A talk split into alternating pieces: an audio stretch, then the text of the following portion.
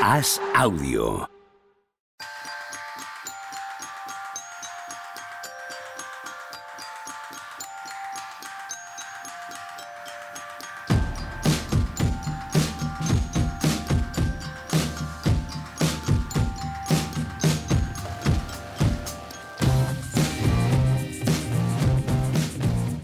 ¿Qué tal? Hoy estamos a jueves 5 de mayo del año 2022, aquí haciendo tonterías antes de empezar a grabar. ¿Con qué gran ambiente empezamos hoy el programa? Qué felicidad saludaros hoy. ¿Qué tal, Juan Marrubio? ¿Cómo estás? Hola, Pepe. Yo creo que luego, luego se- es que eso se nota, eso es lo que trasladas a. ¿No? No se finge. ¿Qué coño traslado yo? Yo no traslado digo en nada. general, nosotros, que eso es lo que la gente percibe, ese gran ambiente que hay. El buen rollo entre nosotros, buen rollo con el proyecto, buen rollo en general con la vida, con la vida, ¿no? Con la vida, con, Con la NBA, con, Con la la NBA, NBA. como producto de entretenimiento, de infoentretenimiento. ¿Esto es un producto de infoentretenimiento? Juanma, tú que dominas eh, la, la teoría periodística. ¿Te refieres al programa? Sí, la verdad sí. es que espero que no. Me gustaría pensar de, que info no. no. de info no tiene nada, ¿no? Me gustaría pensar que no, pero parece que sí. Tony, hola. Muy buenas. ¿Cómo estás, tío? Nada, bien. eh, hoy de día de descanso. Va entrada, Sí, va- es va extraño entrada eso. energética, Sí, sí. ¿eh, Tony? Te, está macha- No, te no, están, te están machacando los playoffs, no, queda ya. Mañana, esta noche no hay partidos, ¿eh? ya te puedes meter a las 10 a la cama y. El jodido es capaz de montarse un Twitch para ver algún partido repetido. No, tengo programa a las 10. Hostia, lo ha Pero dicho, ¿por fíjate, qué- lo, ha- por lo- qué, lo ha dicho con dolor, ¿eh? Sí, normal. O sea, tú imagínate hoy que puedes estar tan feliz, ¿no? Viendo a los alemanes en la final de la Europa League y te vas a poner a hablar de, de NBA cuando no hay. Es, es- es muy raro esto, ¿eh? Eh, eh, no sé por qué. Supongo que pues, por, por- por la organización de, pues, de los mismos partidos, del calendario de las instalaciones y tal. Pero esto de haber tenido el sábado no tener partido, hoy no volver a tener partido, todavía en primera ronda con todas, en segunda Mm. ronda con todas las series jugándose, ¿no? Porque cuando acaban las series, pues sí que es fácil siempre que haya algún día de goteo por ahí, pues porque una serie ha terminado 4-0, 4-1. Pero a mí me resulta rarísimo este año, en una semana aquí a, me- a principios de mayo. Si no hacen este de- parón, si no hacen este parón, el sexto séptimo de estos partidos no coincide con fin de semana. Claro. Ah, mira. Es Pero va a eso. haber sexto, Sí, séptimo. sí. No, bueno, pero ellos tienen que ellos hacen el calendario pensando Sí. que si hay sexto séptimo les tiene que coincidir en fin de semana de estas rondas, ¿eh? que luego en las finales no. Bueno, tenía que ver también con es- esto raro de hoy que, que juegan, que mañana vuelven a jugar Sixers y Miami y Sí. Dallas y es por, por el calendario de Boston, porque no se podía jugar en Boston, no sé qué día, algo así también había por ahí. Pero vamos, que es muy raro, ¿no? No sé si es- a mí se me hace muy raro, acostumbrado los últimos años a, a empezar con play-in y hacer run, pues, y ya, Si no podía jugar Boston, que le hubieran dado el partido por perdido. bueno, ¿no? esa opción que- siempre está bien. Incluso, incluso que jugasen la otra, ¿no? ¿O qué es esto? ¿Un campamento hippie? ¿O La otra- la otra podían- de baloncesto? La otra podían haberla jugado y, y esa haberla dejado fuera. Yo creo que tiene mucho más que ver con forzar el calendario, eso, a, a Sí. que si hay sexto séptimo Yo- coincida el próximo fin de semana. tan- de hecho, también tan raro que estuve mirando si había lo- alguna cosa hoy, la típica en Estados Unidos, que no caes. Digo, no, pero no hay nada, porque claro, lo único que hay ahora es béisbol, ¿no? Y, Bueno, los playoffs de la NHL Bueno, que a la NBA. bueno. Y la a WNBA empezaba ahora, ¿no? No sé, un día de esta semana. Pero no van a parar qué? por eso, la WNBA. Pero evidentemente No, por eso no paran, pero- evidentemente no es eso. Pero los, No, no, los es lo- es estadios lo- de la NHL y la NBA sí que los Sí. comparten y logísticamente tienen que cuadrar los. Yo creo que es lo que dices tú de los fines de semana, sobre todo. Sí, sí, seguro. Mm. Vamos, seguro. Es la, es la sensación que me da, ¿no? Pero- También eh, en el ámbito de la NHL, que por primera vez desde hace muchísimos años, eh, las cadenas de televisión que han comprado los derechos de la NHL son exactamente las de la NBA. Sí. Son exactamente la ESPN y la TNT. Y estoy convencido que en este principio de playoff, aunque sea un asunto menor, no el profundo, sí que han forzado un poco la máquina para. Tú, eh, estos últimos dos días, no sé si os habéis fijado, no sé si entráis, tú entras en la ESPN.com por la mañana y tiene más titulares y más portada la NHL que en la NBA. Es obvio que la NBA es 10 veces más grande que la NHL. Se trata de que quieren eh, eh, poner foco en un producto que acaban de comprar Claro. y por lo tanto dejarles una noche como hoy con cuatro partidos en pabellones que la mayoría de ellos también compa- eh, comparten con la NBA, que eso no lo sabes cuando haces el calendario. O sea, cuando haces el calendario no lo haces pensando si Boston Bruins juegan hoy o no juegan y Boston Celtics juegan o no juegan. O sea, lo tienes que ir luego sobre el papel, sobre el camino. Pero sí que es relevante, ¿eh? sí que es relevante desde un punto de vista del negocio y de cómo se estructura el calendario. Pues se entiende mejor ahora, claro. Sí. A Dallas, no tenéis que preguntar a la gente que sabe. Cuando tengáis dudas. A Dallas le hace una buena avería jugar otra vez mañana. ¿eh? Bueno, yo creo que se pueden consolar pensando que les que, seguramente de todo igual. Que descansarán enseguida, efectivamente. si, es cansancio lo que tienen, que no se preocupen. Pero, igual yo creo que un día más para resetear, etcétera, no les iba mal. Pero vamos. ¿Os parece acabada esa serie? O sea, porque a mí me parece acabada la de Miami. Aunque van 1-1, eh, le doy muy pocas opciones a Memphis. Y aquí, sobre el papel y sobre lo que hemos visto, los dos partidos, parece acabada. Pero ¿no es esta una serie eh, típica de las de Rayleigh de espérate a ver el primer partido fuera de casa? Yo creo que, vamos, si yo os dije el lunes que no les daba ninguna opción a los Mavericks cuando iban 0-0, imagínate ahora. Yo creo que sí que a mí este, a mí me parece a priori el 4-1 de toda la vida, que es 2-0, reparto de victorias en casa del que es peor y sentencia en casa del bueno en el quinto.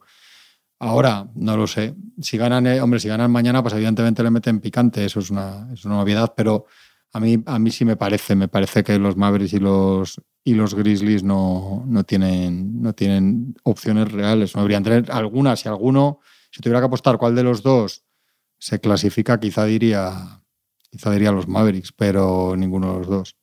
Yo en el caso de, Dallas eh, quiero ver los partidos de Dallas. Me, resulta muy difícil encontrar un escenario en el que Dallas tenga opciones de ganar la serie. De ganar algún partido sí, pero de ganar la serie no. Claro, eso es. Hombre, podemos decir, con, con perdón, ¿eh? que partido lo puede ganar todo el mundo. Sí. O sea, hasta los equipos fuera de playoff. lo tengo claro. Puede, puede, de verdad. Puede, puede llegar un instante de ofuscación ofensiva de Miami y tal. O sea, esas cosas pueden suceder, pueden suceder. Yo me creo hasta, pero... me creo hasta el 4-2 en esa serie, pero que hasta que haya un séptimo en Phoenix me parece ahora mismo ya muy, muy improbable. Nosotros anoche estábamos hablando y, y, si de primera ronda probablemente el mejor equipo ha sido Boston, yo me quedaría con Phoenix como el mejor equipo de segunda ronda. O sea, me parece que es el equipo Sí, yo tengo hay, que, hay, que, sumar, hay que sumar a Miami, ¿eh? Hay que sumar a Miami, aunque no, pensemos que el rival es muy poca cosa, hay que sumar a Miami. Yo no. A mí Miami de repente ha hecho cosas Spoelstra que a mí me ha dejado muy desconcertado. Eh, el hecho de estar presionando toda pista en un partido que dices, bueno, yo tengo que hacer lo que llevo haciendo todo el año y de repente el primer partido hace presa toda pista, ayer lo vuelve a poner, ayer juega ratos bajitos sin, sin, sin un pivot. En el primer partido aún eh, Desmond hace tres faltas en, un, en 38 segundos y puedes entender que ha tenido que cambiar la rotación y que no sé qué. Bueno, pero ayer sin problemas de faltas contra un equipo que te está jugando con DeAndre Jordan, con, con Paul Reed, o sea, que juega sin juego interior y tú tienes a un tío como Adebayo y no lo explotas, le, permites y le das la ventaja de jugar los dos bajitos sin, sin un pivot. No sé, son cosas que me, me resultan un poco raro eh, después extra, ¿no? Que, yo puse un Twitter otro el, primer partido de overthinking, ¿no? De, que estaba intentando redescubrir la rueda y, me sonó un poco raro. Y me parece que delante del rival no es, irrelevante. Es que a mí, en mi opinión. me parece que, mi opinión es completamente irrelevante eso. O sea, la, superioridad es tan absoluta que no implica nada en, el juego lo que estás diciendo. No, pues significa que, el equipo está, está, no sé si es que está probando porque estará probando, para, tener más variantes. O tiene en esos momentos esa idea, o que cree que le pueden eh, valer ciertas ideas frente a Milwaukee o frente a Boston. O, eh, a, mí, me parece muy poco potente a la hora de evaluar la serie entre Miami y Filadelfia. O sea, entre Miami y Filadelfia puede hacer casi lo que le dé la gana, que no influye en exceso lo que haga Spolstra para que la superioridad de los hits sea manifiesta. Yo también creo que está un poco más claro. en eso Spolstra, que no está tomándoselo con esa cosa. Eso es. Entonces, da, un poco igual, aunque esté haciendo eso, para decir que, en mi opinión, es, casi milagroso pensar que Filadelfia puede ya no alargar la serie, sino ganar un, partido. yo si juega Bid, supongo que ganarán partidos. Si juega Bid ¿Qué Envid? Ya. ¿Qué pues Si es el Envid de Toronto, no lo tengo tan claro. Es que no lo tengo tan claro. Es que es muy. Sin estar haciendo lo horrible de horrible de memes por la mañana, es muy mala la sensación de Harden, porque está jugando. ¿Sabéis qué pienso? Pienso que es casi peor eso. Claro, ¿Sabéis qué pienso que es casi peor eso? O sea, cuando, cuando hace un, partidos de meme, puede quedarte el resquicio de que quizás en otras circunstancias y tal, pero cuando lo está haciendo es que es esto, bien. Es que Harden es esto en 2022. Correcto. Eso es. Con el equipo para él, porque podría estar eliminándole, pero haciendo él cosas, es que nada. Es una sensación de puedes poner a un jugador eh, random casi de la NBA, random de mitad para arriba, pero que no te destaca, ¿sabes? Es, es curioso, no hay más. El otro día ya, ya, están diciendo que podría renovar por menos del máximo y eso en Filadelfia, pero claro. Y hay otro jugador que me está que me está decepcionando y no viene solo de esto y hay que empezar también a exigirle más allá de lo que hace bien y de la estadística avanzada y tal es Tibule. Sí. Tibule hay un momento que, sí, sí, le vuelve loco Hero totalmente. Y dices, chicos, si, si, no estás para eso ya y en ataque ya sabemos que no, que no aprendes ni a, ni a hacer lado con un canuto, al final la fama de Tibul, tanto Tibul, tanto al que no se tocan un traspaso a Tibul, joder, pues chico, ¿no? Hay entrenadores especialistas en devaluar equipos y ahora mismo tú te pones a mirar el roster, ¿es verdad? Te pones a mirar el roster de los Sixers y dices, ¿quién tiene más valor del que se supone, o sea, quién está demostrando más valor del que se supone que tiene? Con lo cual, o sea, ¿qué jugador está jugando mejor? Con lo cual el MVP es Embiid porque hacer la temporada que ha hecho con Doc Rivers es el MVP, ¿no? Podríamos decir. y es que Harden no está mejor de lo que se espera, Maxi tampoco. Sí, sí, Harris. sí, Maxi sí. Maxi sí la temporada claro. general, digo ahora, digo. Claro, bueno, bien, pero puede ser eh, dos partidos en concreto con un equipo No, muy y- bueno y la defensivo. temporada ha sido un poco ¿sabes? de, La de descorche, ¿no? De Maxi. Pero Maxi ha sido mucho mejor de lo que nadie esperaba. Sí. Que creo No, que es digo justo decirlo también, digo ¿no? El, el valor, con lo- después de haber visto la temporada, Pero no lo ha sido contra Toronto, por ejemplo. la pregunta que nos podríamos hacer es: ¿tenía otra opción Doc Rivers? Pero bueno, ya sabes que yo le doy bastante menos peso que tú a, a todo este asunto, ¿no? Maxi ha jugado bien contra Toronto, Maxi está jugando mal contra Miami, pero es que no creo que haya ningún entrenador mago que le toque con una varita y haga que Maxi sea mucho mejor jugador de lo que es y que pueda pasar por encima de esta muy buena defensa de Miami con las circunstancias que tiene alrededor, en las que no está en Biz, en la que James Harden es mediocre, etc. Eh, o sea, yo entiendo por dónde vas, pero francamente me parece que tiene, mm, no sé, que tiene mucho que ver con los individuos, con los jugadores en sí mismos. Y creo que Tyrese Maxi en este año y en la primera serie frente a Toronto ha sido mucho mejor de lo que ninguno, yo al menos, de lo que hubiese imaginado durante todo el año. En Biz también ha sido mejor de lo que hubiese imaginado todo el año. Y esto no sirve como defensa de Doc Rivers, porque no creo que tenga ningún valor Doc Rivers como entrenador, ni ningún valor en que estos jugadores estén mejor de lo que yo esperaba, ¿no? Creo mucho en ellos como individuos. Maxi, aparte, ¿tienes algo más, alguien más? No, seguro que no. Claro. Seguro que no. Pero claro, ¿qué esperabas de Tobias luego Harris? lo- Es que llevo muchos años viéndolo con dos Rivers y con otra gente y estoy con todos los perdones del mundo hasta los huevos de, de estar frustrado viendo jugar a Tobias Harris. ¿Y quién es Danny Green a día de Pues no hoy? está jugando Sí que mal lo que Tobías, decía- ¿eh? Claro, pero no está jugando No, lo mismo, nada lo más mismo. de esto. Claro, es lo mismo de que siempre. Tú sumas el contrato Claro. de Tobías y el de Harden y te pones a Correcto, ahí voy. Totalmente. Pero Harden y es- es la- la- el defecto es Harden, pero Harden es el que hemos visto en el tardo roquetismo. Sí, sí. Y esto- eso que hemos visto en Brooklyn. es lo que es, hay, es ¿eh? este Sí, sí, jugador. sí. Y este jugador es mediocre. Como bien decías tú, Bueno. de los que tienen el balón todo el rato sí, y, y pueden estar en un buen, buen equipo. pasador, Eso tal, es. un día, pues que ya ni un día sí. te mete 40 puntos siquiera. Pero claro, eso no es Doc Rivers, no, en mi opinión. no, no, yo No creo es que Doc Rivers. James Harden es esto con Doc Rivers, con Spoelstra y, y con Phil Jackson.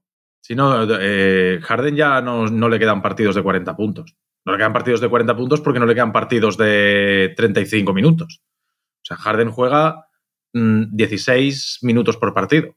Juega la primera mitad bien, correcto, sin, sin además esa punta de explosividad y en la segunda mitad desaparece. Y además es que lo estamos viendo en muchos jugadores, pero el caso de, de Harden es extremo. Que juega una primera mitad correcta, que dices, ah, bien, y de repente la segunda mitad no está. No es que es lo que habéis dicho, no es que juegue mal, no es que sea un meme, no, no, es que no hay tiros a canasta. Está haciendo cinco tiros durante toda la segunda mitad. Está promediando en Filadelfia, no, en estos playoffs está promediando cinco tiros tras el, tras el descanso. Pues, pues, ¿cómo vas a conseguir 35 puntos? Y además es que los, como dices tú, es que los está tirando porque no puede hacer otra cosa. Porque no puede tirar 10, porque es que no tiene piernas, porque es que no le llega el balón como para irse del defensor y hacerlo nuevamente, e irse a canasta como siempre hizo. Y, y es que eso no va a ir a Y mejor. ya no puedes eso, sacar eso es imposible que vaya 16 mejor. tiros libres si no te toma, No. si no te tiene el miedo cerval que te tenía el defensa antes que Y entraba el triple, todas, el triple pasito atrás, pues es una Sí. décima más lento y ya no lo puedes hacer. Y es así Es sencillo. llamativo porque con todo lo que de- hemos dicho muchos de él, y aquí lo hemos dicho mucho, pero hace dos días, entre comillas, este tío era imparable en ataque, totalmente imparable. Te podía gustar más, menos, pero era cada noche, o sea, tuvo dos años sobre todo, que cada noche era, era imparable. Tú lo veías, luego te aburrías viéndole, muchos tiros libres, todo eso es otro debate. Pero el tío como máquina de producción en ataque era imparable. Y, y es que hemos visto cómo, yo insisto, lo digo siempre, hemos visto cuál es la diferencia entre lo que duran las carreras de las estrellas y, y dónde está el factor que no es talento. Donde cuando se acaba un jugador que no se cuida, que le importa todo tres huevos, que sale mucho por la noche, que no sé qué, qué tal, y que al final, queriendo ganar, pues todos quieren ganar, no le arden la vida como a otros, y, los que duraban y seguían y tal. Si es que es clarísimo, es que es clarísimo. Y eso es lo que tiene que mirarse algún otro, algunas estrellas jóvenes, pues tendrá que mirarse, porque hemos hablado de. ¿Estás pensando, ¿Estás pensando en Yamorán? No, pero Hombre, pensaba no. más en Donovan Mitchell ahora, por ejemplo. Ah, pensaba que decías, el- pues mira, yo pensaba sí. que decías Luka Doncic. No, Don Chich es otra cosa. Uh, son, tres, son tres escalones muy diferentes. sí, ¿eh? sí. Muy, muy diferentes. Yo es que con. Yamorán. ¿Tenéis algún con- nombre más ahí? No, no, no, no, pero con Yamorán yo eh, vuelvo mucho a una cosa que he hablado con, con Tony a lo largo del año. Y que eh, ha, sido, por lo menos para mí, Tony, en esto ha sido mi guía absoluta, ¿vale? Cada vez que, sí, cada vez que hablaba contigo de Yamorán me, me ponías siempre peros, ¿no? Yo, de eso que lo veía por la mañana y lo veía súper espectacular y, y tú me ponías siempre un pero, ¿no? Dices, sí, pero, sí, pero.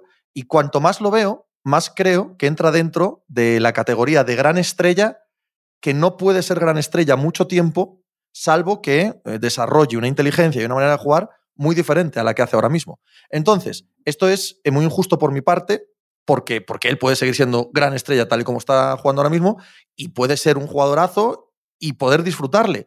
Pero estoy pensando en que potencialmente se me va a acabar pronto.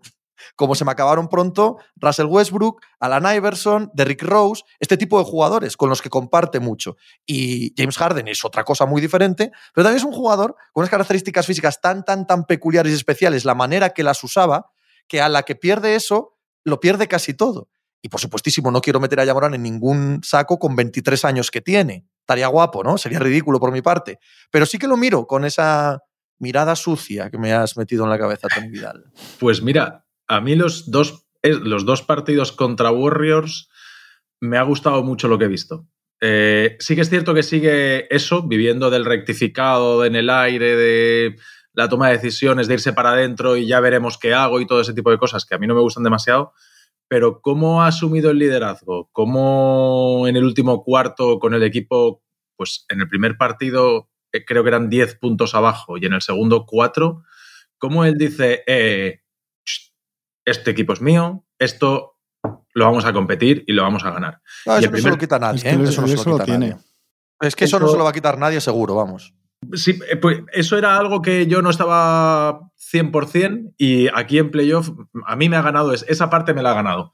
Creo que la otra, la de parecerse a un jugador, la de ser un jugador más inteligente, mirar qué vas a hacer mientras vas para adentro y no una vez has visto que no puedes tirar tras siete rectificados, tener que sacar un balón así de cualquier manera, eso creo que hay, hay tiempo para, para ganarlo. Pero, pero yo, a mí yo no esa voy tanto a eso, estrellón, no, no voy tanto a eso como a buscar otros recursos, ¿eh? Ojo. vale, ¿Sabes? sí. A, a entender que tienes que buscar otros recursos aparte de lo que ya haces muy bien. No, no voy tanto a que de repente se vuelva muy inteligente y parezca Chris Paul, no. No, eso nunca va a serlo, no, no, está claro. Pero, ¿cómo se nos acabaron, no? Los tres ejemplos que he puesto.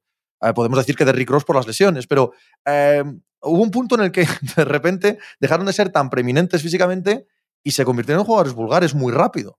Sí, si vives de tu físico, cuando se te acaba el físico, se Y te de, y acaba. de una manera tan especial de usar el físico. No es solo el físico, sino Sí, la sí. manera tan especial de usar lo que tienen Mm. estos chicos, ¿no? Yo ya te digo, a mí la, la perspectiva de Jamoran, los dos partidos estos, eh, me, me- me- me ha gustado, eh, me ha gustado y me ha parecido ese jugador que puedes decir, este es mi equipo y, y vamos a muerte con él. Igual es un perfil de jugador que le tienes que poner un acompañante al lado de ciertas características, como Tyus Jones.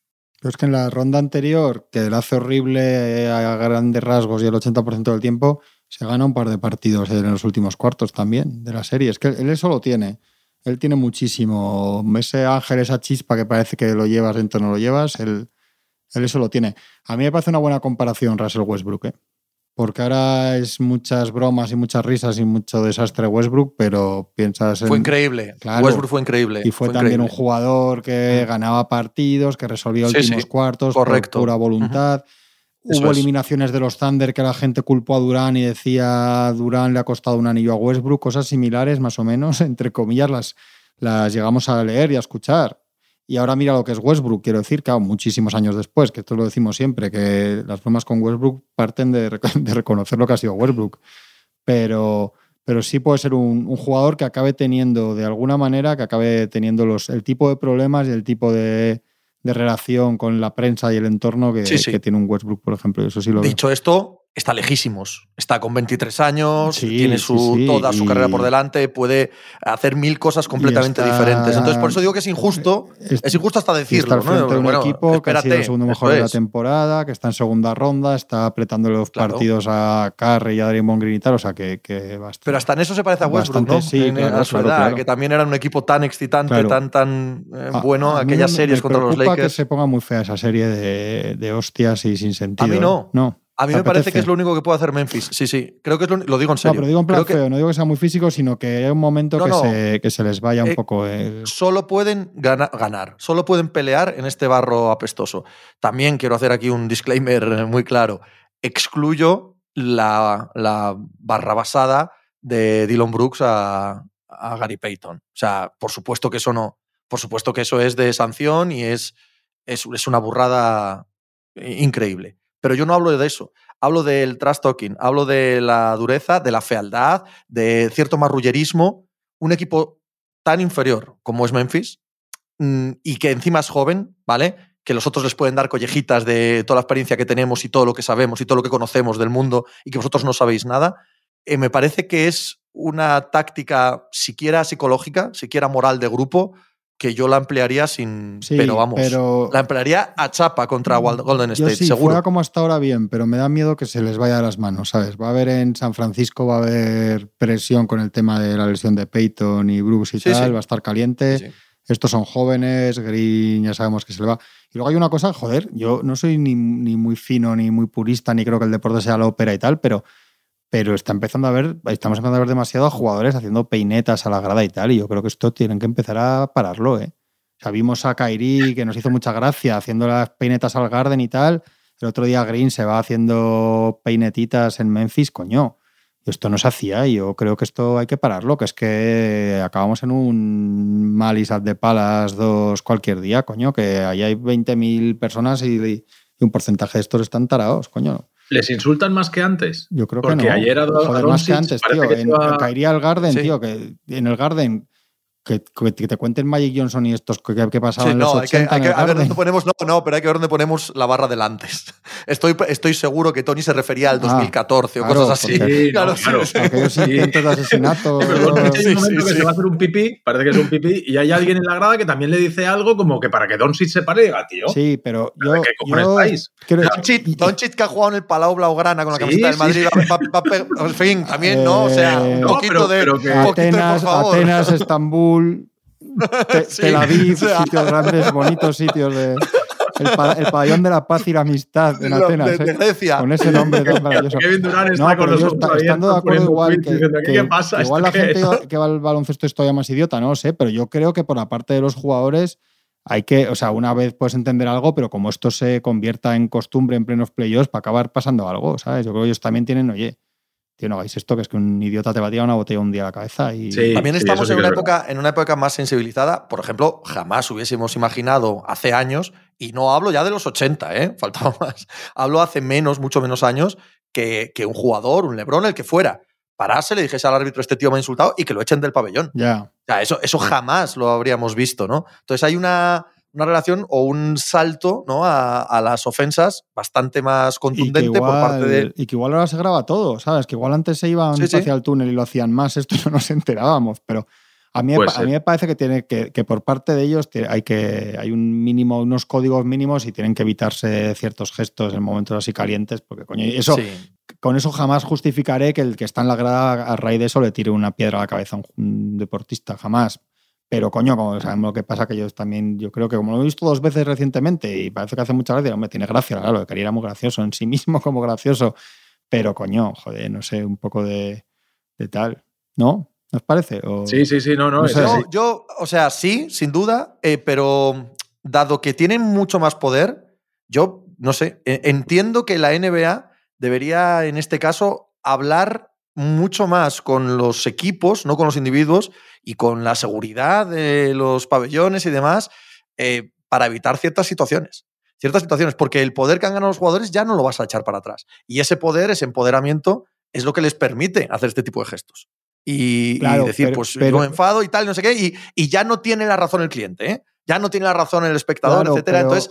En pureza, sin justificar las animaladas jamás, porque además es que me da muchísimo asco toda la gente que entiende el deporte así, muchísimo. El más mínimo insulto, mínimo conato de agresividad simplemente verbal o, o gestual me parece ridículo en, en deporte y asqueroso, pero, lo, que no, lo que yo creo que no se puede tampoco, por poniéndolo, viendo lo que dices tú, Pepe, es parar un partido y decir, oiga, esta señora me está llamando macaco y me está diciendo vete a África, que me parece de, puta madre que los que manden a esa gente a, los mandan al colegio a estudiar. Sin duda. Pero lo que no puedes es, eso y luego estar tú haciendo peinetitas y no sé qué. ¿Me entiendes? O sea, que no digo que eso justifique el otro, porque al final. Totalmente. Si, yo te entiendo. yo solo digo que el, caldo de cultivo hace, ¿eh? que, hace que te sientas, hace que sientas que tienes la, potestad de decirle a toda esa gente que qué. ¿Qué de qué? ¿Sabes? ¿Qué de qué? Entonces, en playoff. Yo, o sea, sé, claramente lo que dices, pero es complicado. Sí, igual, no, igual la gente no me está entendiendo, ¿eh? cree que estoy justificando que luego a Green le, le llame el mono, en absoluto, pero que dices, joder, tío. El código. Creo que no ayuda, que no da y da pie a que haya un sonado y tire una botella un y que además tienes razón en una cosa, Juanma, tienes una razón en una cosa en esta serie en concreto, que es que es muy factible que pase algo en, San Francisco. Es factible. Es factible porque es un equipo duro, Golden State. Todos estos años de grandeza absoluta eh, tapaban dos cosas, ¿no? Una, que defendían de puta madre y dos, que eran un equipo muy duro. era era muy, muy duro y su público es un público muy duro. El mayoritario de la NBA ahora mismo con los Lakers.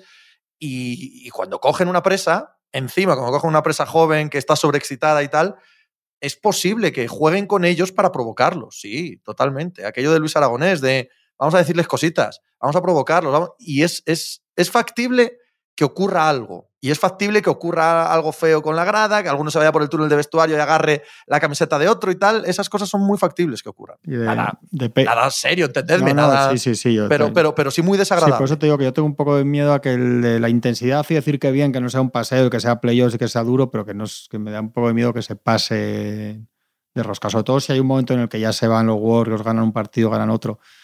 Lo de Peyton se van a acordar de lo de Peyton, ¿eh? con los Suns. ¿No? ¿Tú crees? Yo creo que es tan importante. A mí me da más miedo en esta serie que con los Suns. ¿Sí? Mm. sí, sí, porque esa. Sí, lo que pasa es que en esta, aunque te siga metiendo 48 puntos Morán, porque no tienes cómo defenderle, más o menos la mayoría de días metean más puntos ellos, ¿no? Pero es que luego con Booker Esa es la esperanza, pero están un poco raros estos, ¿eh? O sea, lo que estamos viendo fallar a Curry, a Clay, esa falta de. Ostras. Mira que están, están ganando precisamente. Están, están compitiendo, porque ganar han ganado uno de los dos, pero están compitiendo eh, con cosas que no esperábamos. O sea, esperábamos que esto fuese el típico de un calambrazo aquí, otro calambrazo allí, te vas de 16 y no, están cogiendo rebotes, defendiendo, cerrándose en la zona. Eh, ahí hay un montón de cosas y aún se tienen que cerrar más, porque no puedes permitir que Jamorant te domine como, como te ha dominado. Pero me parece tan raro ver a Curry y a Clay fallando tiros liberados uno tras Hombre, otro. Lo que eso se corregirá, ¿no?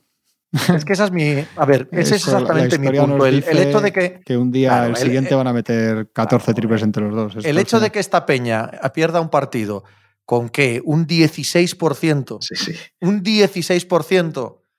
Hombre, mírame a los ojitos, eh, querido, y sabes que eso no va a volver a pasar. eso, eso, no va a volver a suceder. Si necesitas una actuación estelar de Yamorán brutal en instantes finales y un 16% de tiro de los eh, Warriors, creo, creo que estás muy complicado. Creo que estás, eh, como era obvio, ¿no? muy, muy por debajo de los otros. Qué bien todo, todo lo secundario de, qué bien Wiggins, qué bien Otto Porter. Que, es verdad, es verdad, estos aparecen y rebotes, defensa, te dan lo que, que bien Carry otra vez, eh, sabiendo leer el partido y, al final como, como el, el, generador del equipo a través de canastas de dos, dice, bueno, pues no la meto de tres, pues tendré que irme para adentro. Y va manteniendo el equipo y tal. Así como Clay, si no mete de tres en ataque, no te da mucho más. Carry vuelve con malos porcentajes y tal, pero vuelve a dar una exhibición y de, verdad que partidos está, están, están muy divertidos. Esos partidos a esa manera de, hostias y de... Pero ¿no estáis de acuerdo conmigo en que Memphis hace bien en, irse a este lado? O sea, que, es la manera que tiene de ganar, el, llevar al, barro esta serie y tratar de, por, bueno, por, sus métodos, de que no sea lo ortodoxo, porque si es lo ortodoxo vas a acabar perdiendo seguro.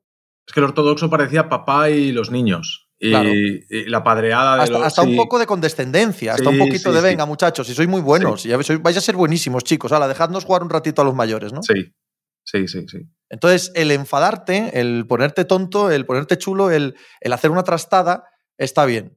Está muy bien. Está muy bien. Sin justificar jamás ¿eh? lo de Dylan Brooks. Hablo de todo lo demás. Pero lo de Dylan Brooks eh, eh, es una jugada como es, pero eh, para mí es más un, la- es un lance del juego, ¿eh? O sea, Cuando alguien salta, Esto lo eso lo saben todos. darle, eso lo saben todos. ¿eh? Sí, Esto pero no lo, lo discutimos durante el año con otra jugada, no me acuerdo con cuál, Tony.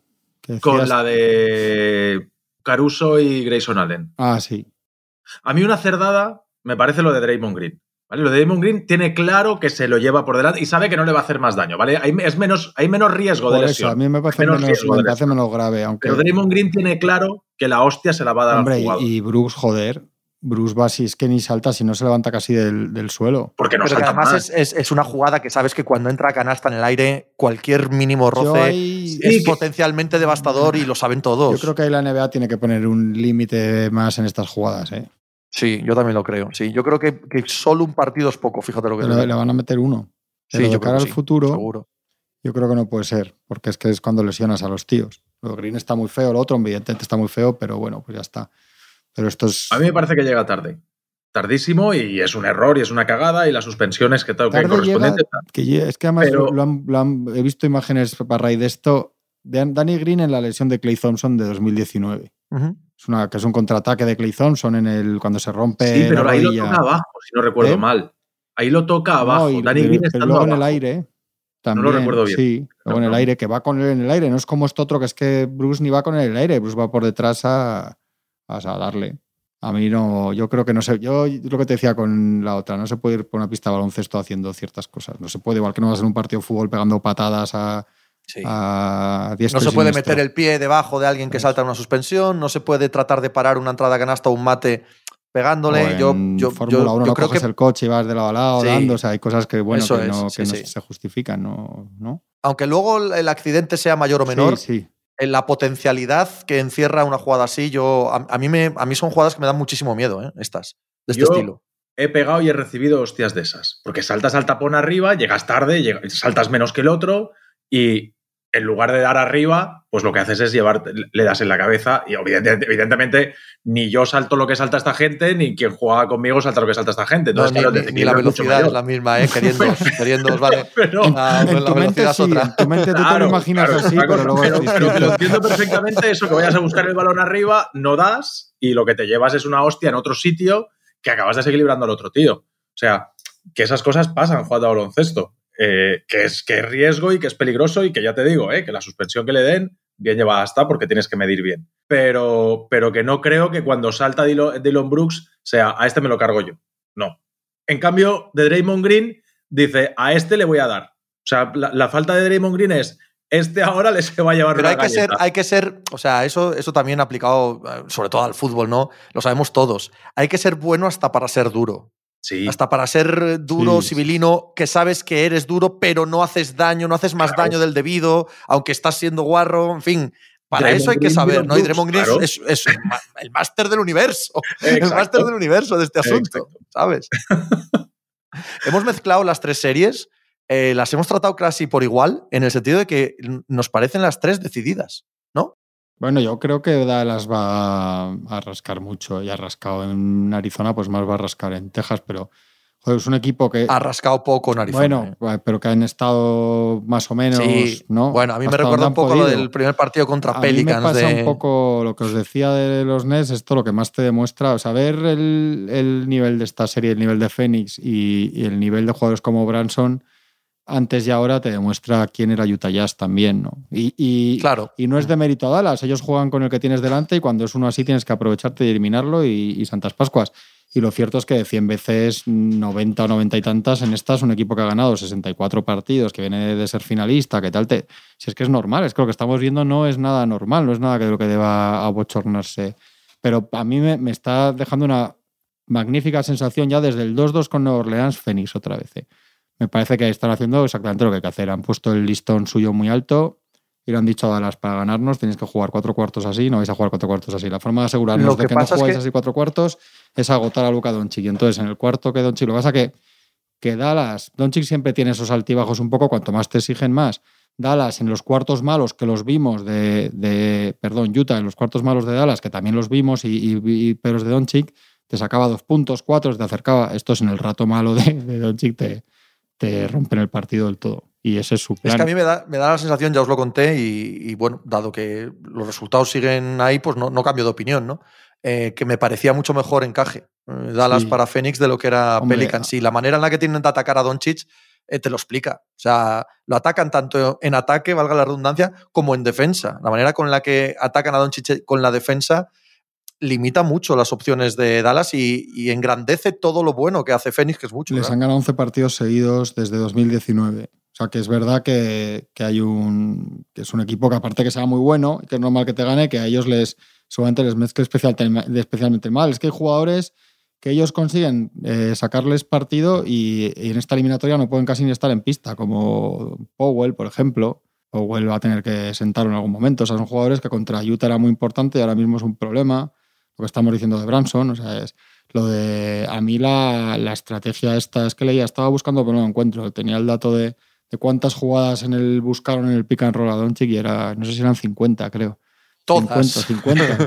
Absolutamente todas, todo el partido. Con él, le metieron un punto con siete de, media, es una barbaridad con, la defensa de Doncic, pero sobre todo es que le deja sin... Ahí está, le, dejan seco para el ataque. Eso es lo que buscan. o sea, aunque les defendiese bien. resuello. Ellos saben Y, aguantan muy bien el momento en el que dicen, sí, que meta ahora 20, que meta 24, que tal, que ya cascaré cuando casques. Que encima los va a meter, los va a meter con mogollón de esfuerzo físico, porque claro, la defensa que le tiran a él también es súper agresiva, para que se la juegue él, ¿vale? No buscan tanto que la suelte como que, que acabe que acabe eh, asfixiado, tanto en ataque como en y defensa. Cuando cascas tú, tracatrao, porque en vez de estar 14 abajo, estamos empatados y ahí es cuando te pegamos el hachazo. Y el partido de Paul, el partido de Booker es buenísimo. El partido sin forzar nada. ¿eh? ¿No es da la sensación Booker que tiene dentro el partido de 48 puntos para cuando haga falta? Una naturalidad, tío. Una naturalidad en, el juego alucinante. Tiene 24 puntos en un bolsillo para el día que, hagan falta.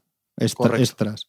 Pero el agujero en el bolsillo que se le está haciendo a Branson la cantidad de dinero que está perdiendo en cada partido. El que estaba ganando, el que estaba ganando con Utah, ¿no? vamos a volver, vamos a volver al, pre-Utah, el, el, 20 por 4. vamos a volver al 20 por 4. Un esguince entre eliminatorias y no jugar esta él, pero es, es una tontería. ¿eh? ¿Sabes quién decía esto? Es, que es otro deporte, es otro deporte, pero te voy a contar la anécdota porque es buenísima. Eso lo decía siempre Javier Mínguez, eh, director de ciclismo cuando alguno no andaba ni para atrás, le decía, pero tío, eh, no, salgas mañana a correr que estás perdiendo dinero. o sea, no, mañana di que estás malo o algo que estás perdiendo pasta aquí en el pelotón. es que Doncic, a pesar de todo, dentro de lo que cabe en ataque, te da quizá no el mejor Doncic que hayamos visto, pero sigue siendo un jugador determinante. Pero claro, es que el siguiente que debería estar ahí echándole una mano en anotación, eh, descargando a Doncic algunos ratos de partido en ataque, etcétera, es Branson y no está apareciendo. No está apareciendo. Y tiene problemas defensivos, problemas de faltas, tal. Entonces, claro, eh, evidentemente que al final los pocos van a Doncic. Tony siendo bueno, porque lo es, hemos hablado mucho del este año y por el contrato y por cuando hemos hablado mucho de los Mavericks, es que era, es que era, una, era un absoluto pitorreo los ataques contra la defensa de Utah. Es que eran todo jugadas en las que pasaba silbando a su defensa, no había nadie, o sea, eran canastas facilísimas. Pero intenta, no sé, búscate el mismatch que te defienda Chris Paul y la chuchas un poco, no lo sé, intentar hacer lo que hace con Doncic, pues echarle una mano a Doncic para hacer lo mismo contra los Suns, es decir, buscar a, Booker y a Chris Paul, búscate un bloqueo, crea algo. A mí, ya he dicho, ¿eh? que para mí el mejor equipo ahora mismo son los Suns y eso que aún, el mejor equipo de segunda ronda. Y eso que aún tienen ciertas cosas que dices, pero esto cómo puede estar pasando? ¿Cómo podemos seguir viendo la segunda unidad al completo y que el parcial siempre sea negativo y que no lo ve, y que Monty Williams diga, me da igual, yo sigo aquí con lo mío. Porque, tiene, porque tiene que ver con lo que estamos hablando. Porque a veces es, mucho mejor, es mucho mejor el cansancio del rival, el descanso del aunque pierdas 10 puntos en una parte del yo partido. Creo que él le compensa porque sabe que no le va a costar los partidos Eso al final de la eliminatoria. Si lo hizo también con los Pelicans, el primer partido, ya lo veías. Dices, si es que podrían ir 20 arriba, pero no quiere ir 20 arriba, prefiere Prefiere tener a Chris Paul cinco minutos menos por partido cuando, en, cuando llegue un rival en el que sabes que si ahí sí que un más cuatro, un menos cuatro en tres minutos te, cambia una eliminatoria. Ahora, ahora yo creo que sabe que, se maneja con márgenes de, de puntos y parciales. Yo no estoy nada enfadado, vamos, enfadado si fuera mi equipo, ni extrañado con Dallas Mavericks. Es que creo que está jugando contra un equipo muchísimo mejor que ellos. Sí. Claro, así es. Que no hay, así es. Que no hay tu tía, que igual sacan uno ahora defendiendo, de repente meten 21 triples, estas cosas que hacen ellos un día y ganan, pero, pero de 10 veces van a perder 8 mínimo y ahora les tienen que ganar 4 de 5, pues, pues es que es un milagro lo que, lo que necesitan. Y Doncic, no sé, Doncic es que, que, le va, que, el, que él se le está achacando otra vez en la forma física. Bueno, chico, no sé. Hombre, ayer hay, hay algunas sí, jugadas. Tendría que estar mejor.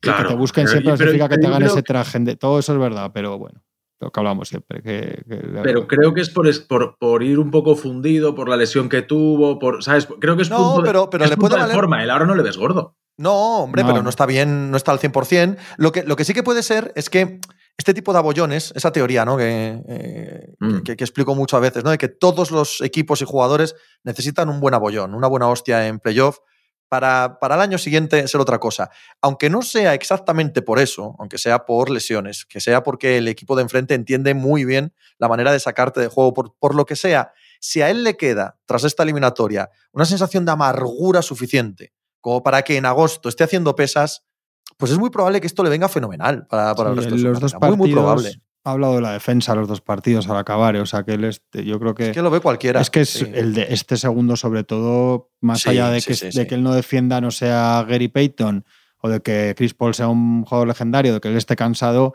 el nivel es de try-down. ¿eh? La defensa del segundo partido es un agujero de nivel try-down. Sí. Él había, había mejorado un poco más, o sea que sí que puede ser que le sirva para, para intentar mejorar por ahí, que es de lo, po- de lo poco que tiene para mejorar. El Jokic pre-MVP eh, viene de, de un verano de adelgazar, de ponerse hecho una bestia, porque el verano, porque los playoffs anteriores se encuentra el partido aquel de las tres prórrogas contra, contra Portland, en el Sí, que sí. va muerto, jugando 50 y no sé cuántos minutos, y se ve que en su cabeza hay algo que dice, mira, tío, yo he de estar. O sea, no puede ser que yo de repente me encuentre con la oportunidad de jugar unas finales de conferencia y porque yo físicamente no aguanto cinco minutos más, eh, las palme.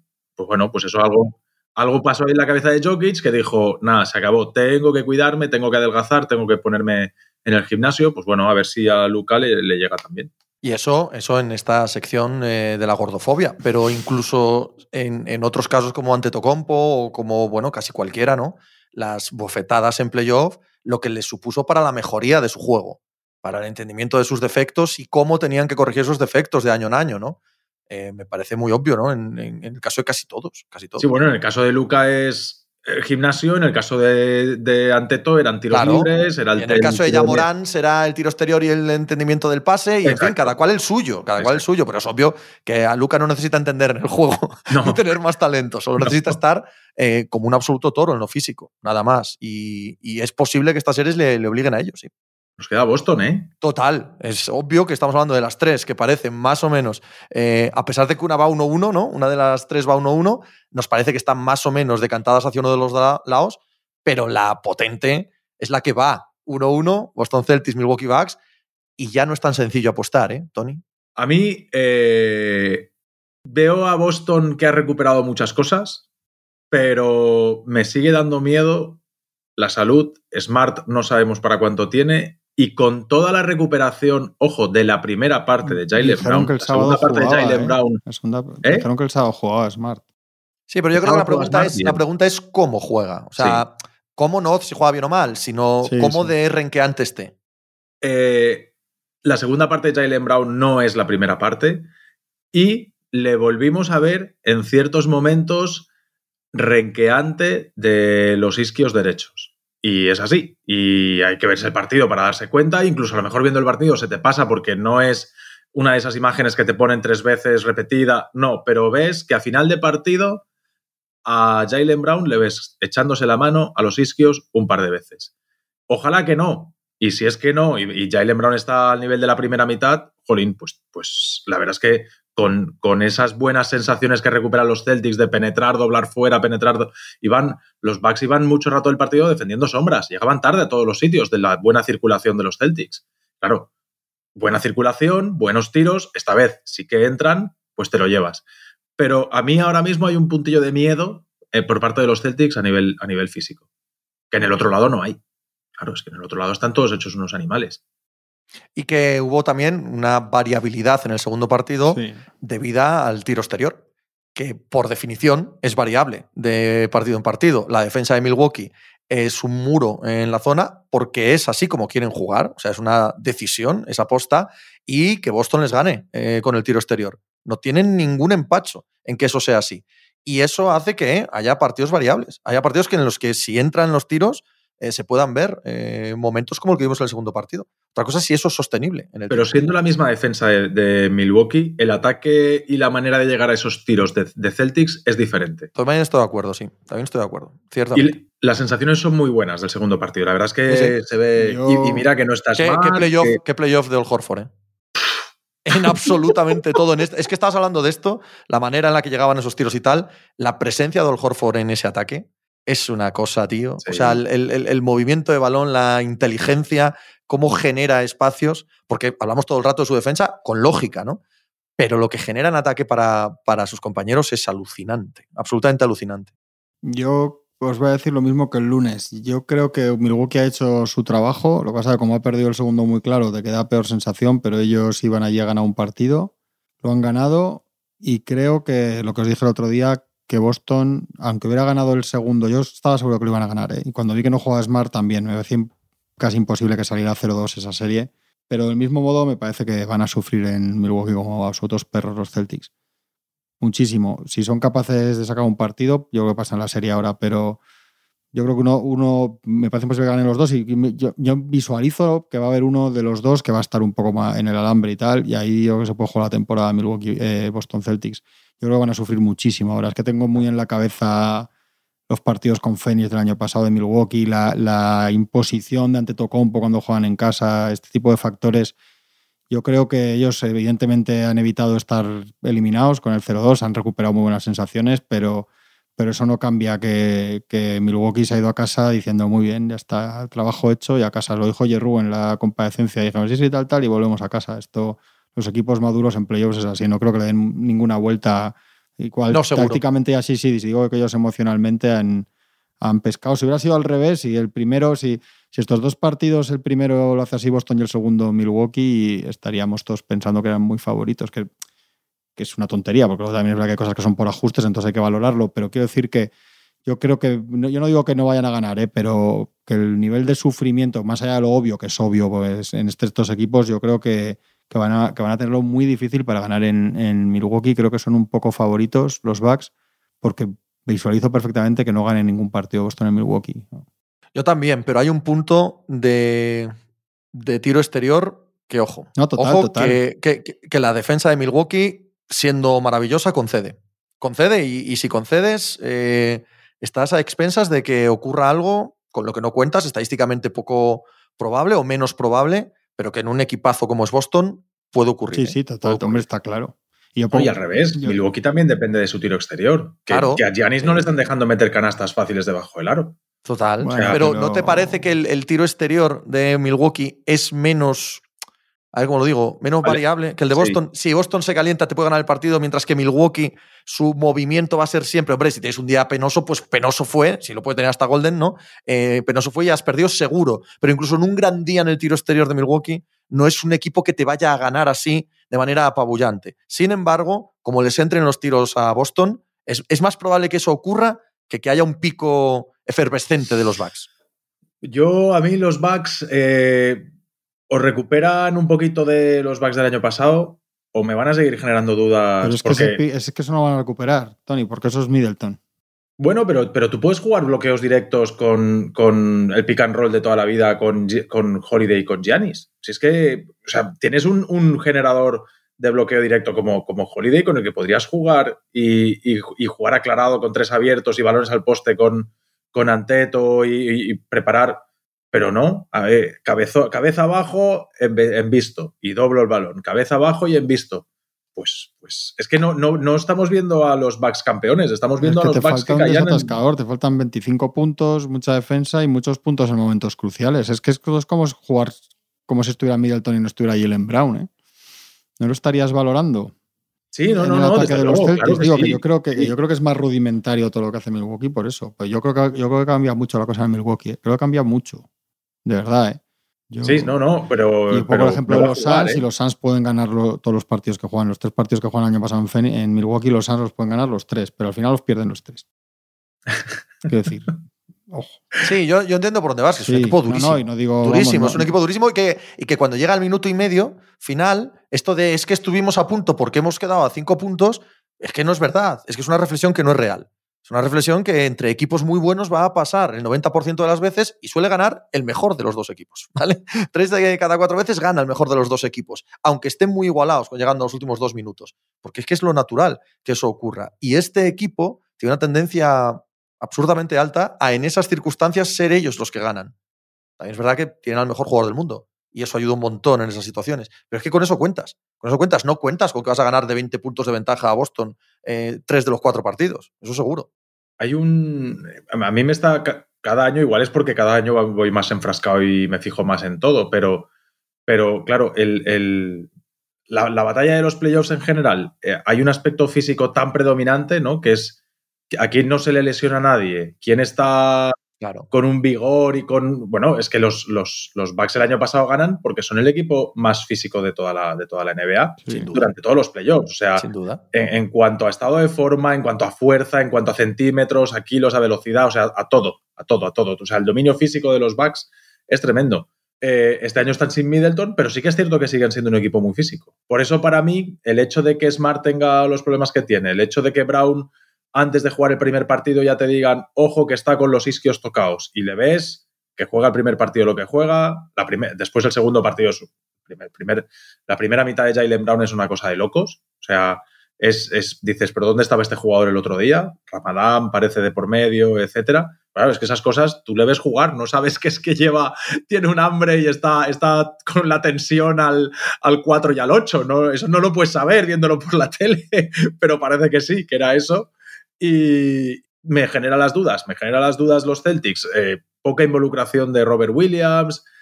Eh, hay, hay, tramos muy buenos de los Celtics, pero que a largo plazo no tengo, tengo mis dudas. Tengo mis dudas de que aguanten el, tanque que es, que es Milwaukee. Yo estoy de acuerdo con ambos en que Boston pende mucho más de un hilo que Milwaukee. O sea, Milwaukee es más, más estable y tiene más recursos, si queréis. Pende más de un hilo. Pero Boston tiene el potencial cuando las cosas le funcionan, y el segundo partido, sobre todo la primera mitad, fue muy claro de ganar a cualquier equipo en esta liga, ¿eh? a cualquier equipo en, una noche dada. Y no es extraño verles que eso se repita eh, dos, tres noches seguidas. No es como un equipo que necesita como Memphis Grizzlies, ¿no? Que les haga todo bien para ganar un partido y bueno, el siguiente ya veremos. Boston sí lo tiene, sí lo tiene. Y si Jalen Brown está bien físicamente y si Jason Tatum tiene una tarde-noche de esas que le caen 40 puntos, eh, la manera de defender de Milwaukee y la dependencia también de los Bucks del tiro exterior, a mí me hace pensar que aquí tenemos serie muy larga, muy, muy larga, y que no está tan claro, aunque os doy la razón, que la roca es Milwaukee, no está tan claro lo que va a pasar de aquí en adelante, al menos para mí. En la manera de jugar favorece a Boston, ¿eh? que Boston hace, cuatro, días, hace cuatro días estábamos diciendo que era el mejor equipo de la NBA. O sea, cómo estaba defendiendo, cómo la serie que hace contra, contra Brooklyn, eh, la defensa excelsa, en ataque muy bien todo, tal, no sé qué.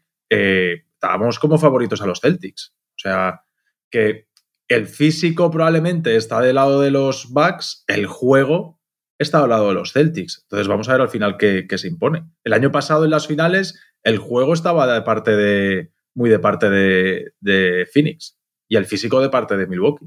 es lo que decía antes, es lo que decía antes Juanma también, ¿no? Eh, es que no podemos compararlo con la primera ronda porque ahí te, ahí te viene lo, endeble que era Boston, o sea, lo endeble que era Brooklyn, lo nada que era Brooklyn. Y que eso también, claro, te eleva la sensación de que Boston es imparable, pues porque enfrente no tenía nada. Bueno, pero Boston llevaba tres meses. Sí, sí, desde enero. Sí, sí. Claro. Desde enero nos parecía que era el mejor equipo. Claro. O sea, correcto. que, no solamente por esa serie, la sensación que no sí, estoy, estoy, de acuerdo, pero lo engrandece también. Sí, o sea, esos cuatro partidos contra Brooklyn, dices, esta, esta gente está desatada. Yo larga creo que va a ser porque yo creo que si gana Milwaukee es 4-2. O sea, no creo que ganen cinco ni de coña. Pero yo creo que han hecho, insisto, yo creo que han hecho lo que tenían que hacer, que es el campeón, su pista es lo que es, han hecho el trabajo, aunque te quede mal sabor de boca el segundo partido, creo que es un equipo suficientemente maduro para que el tercero no se parezca al segundo. Igual que hemos visto a Boston desarbolar los dos días antes, les vimos a ellos desarbolar a los Celtics, o sea que también podríamos defender que pueden volver a ganar en el Garden.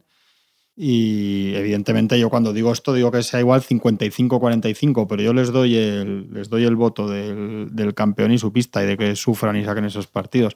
Yo creo que Boston lo va a pasar fatal. Muy lógico. Fatal. Y que puede ganar uno. Yo creo, visualizo eso. Yo creo que uno va, yo igual luego gana los dos Boston de 17, pero yo visualizo uno que gana Milwaukee y hay uno de la serie que, que, es el que creo que Boston va a estar ahí, tiro arriba, tiro abajo y ahí se, ahí se la puede jugar. Pero es que es lo que decías tú antes. Eh, Boston también va ahora, al fin de semana, con uno.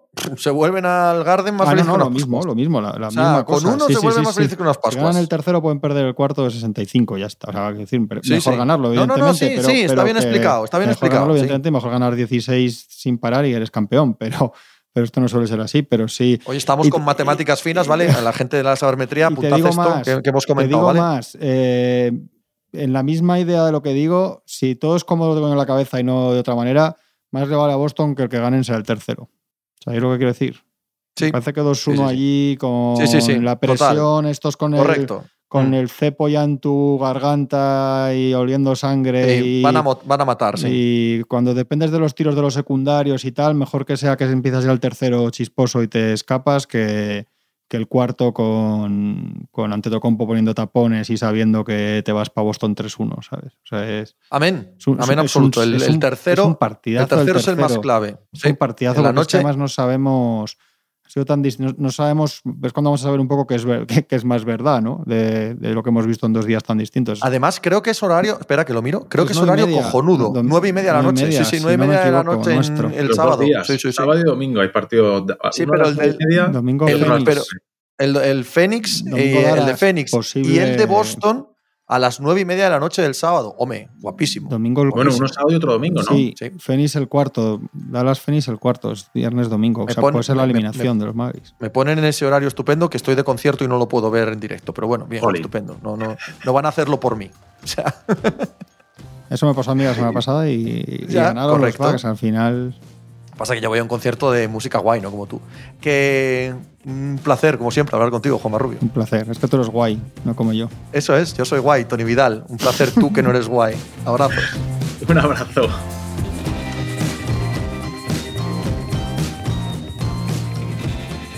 Pues muchas gracias por habernos acompañado en NBA Mínimo de Veterano. Muchas gracias por haber escuchado este podcast que es original de As Audio con la producción de Javier Machicado y la realización de Vicente Zamora.